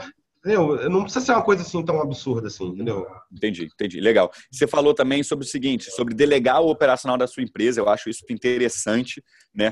É, eu concordo muito com relação a isso. Eu acho que se você não delega, você não cresce. Você tem que estar preparado para delegar sim, para poder crescer e criar um impacto positivo nas pessoas ao seu redor. Não tem. É, o, o, o Tony Robbins ele diz o seguinte: faz na sua empresa o que você é bom e delega todo o resto. Uhum. O que, que você é bom fazendo? Isso aqui. O resto você delega. Beleza. O que você faz de melhor. Porque senão você fala, ah, eu faço bom tudo. Não. O que você faz Não de é. melhor. Uhum. O que você faz de melhor. Uhum. Faz isso. O resto você delega tudo. Beleza, beleza. Uma coisa que eu achei interessante também que você falou é o seguinte: o que forja o ser humano é a dificuldade. O cara que não é. passou pela dificuldade, ele não está forjado. E ele vai. Não. E ele não, você não se torna um antifrágil. Tem até um livro sobre isso, quem não conhece, eu recomendo a busca. É, você não se torna um antifrágil se você não tiver passado pela dificuldade, pela dor. É, curta o prazer da conquista. Isso é incrível. Eu acho que isso é incrível. Isso é incrível. Eu acho que é importante você ter isso em mente. A autorresponsabilidade é algo que, que a gente fala sempre na mentoria, você também fala sempre, eu falo sempre, é, desde que eu tinha 18 anos de idade, eu falo isso, eu acho que é importante. Né? É, não colocar empecilho no seu sonho. Não coloque empecilho, não coloque dificuldades. Trabalhe em cima daquilo e em cima de fatos e de, de objetivos reais, né, Justo? Não adianta você Exatamente. chegar, ah, eu quero ter um milhão de reais e tu não tem 10 no banco. Primeiro busca ter 100, primeiro é busca ter mil, depois busca 10 mil. Beleza, eu acho é, eu digo, você tem que, você tem que é, dividir o impossível em pedaços possíveis. Boa. Ah, é impossível ter um milhão hoje? Tá bom, mas não é impossível você ter 10 reais. Não é impossível. Aí você vai, aí você vai etapa por etapa, né? Boa, boa. Isso aí. É, você falou também a questão da recompensa, que é uma tecla que eu bato muito. É importante que você tenha essa recompensa é, é, definida com você, com a sua família, com a tua equipe, com, com cada indivíduo da tua equipe. Eu acho que isso é importante. Reinvestir o dinheiro na empresa, eu falo isso sobre singular também. É, e o planejamento. E ter o planejamento de um ano, dois anos, cinco anos. Um, um líder que é líder tem que ter o planejamento. Se ele não tiver um planejamento, ele não é líder. Ele está é, só vendo é aonde o mar vai levar ele. Né? Se você não sabe para onde vai, qualquer lugar serve. Exatamente, exatamente. Agora, hoje eu, eu, eu tô me sentindo agora é a Marília Gabriela, aquele bate bola assim. Moleque, eu tô, eu, tô, eu tô muito Luciano Huck. O nariz já, é, eu tô né? muito Luciano Huck. O nariz já é parecido. Só para a gente poder fechar, eu queria que você Beleza. falasse em uma frase, em uma frase, desse uma definição em uma frase de algumas palavras soltas que eu vou te falar aqui agora. Beleza? Tá. Uma tá frasezinha. Sucesso. O que é sucesso para você, Gilson? Sucesso é a expansão da felicidade.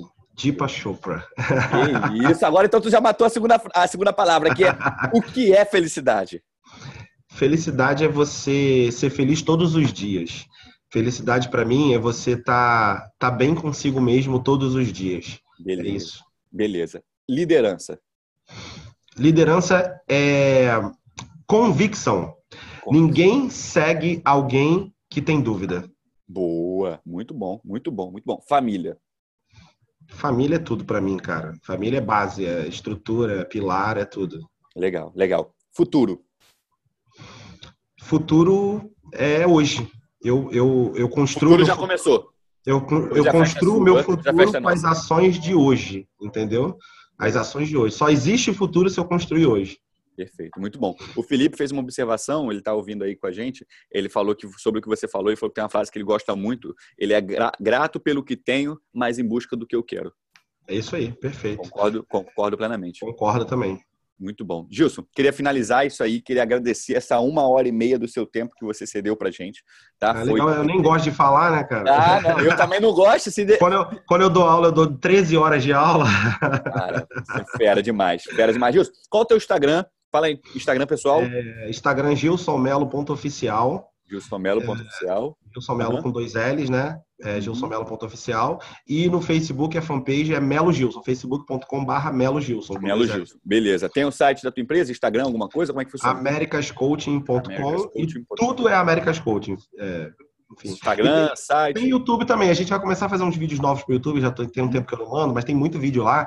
Uh, YouTube também é Gilson Mello, YouTube barra Gilson Mello. Beleza, show de bola. Então, queria agradecer você que deu também o seu tempo para poder estar nos ouvindo aqui. Está tudo sendo muito inicial, muito iniciante, tudo caminhando, mas eu espero que a gente consiga produzir conteúdo de qualidade para você que quer empreender, quer saber mais sobre gestão, liderança, quer ouvir história de superação, quer ouvir história de pessoas que venceram e que motive você também a vencer, a sair do seu lugar, sair da sua inércia, às vezes romper uma zona de conforto que você está no momento.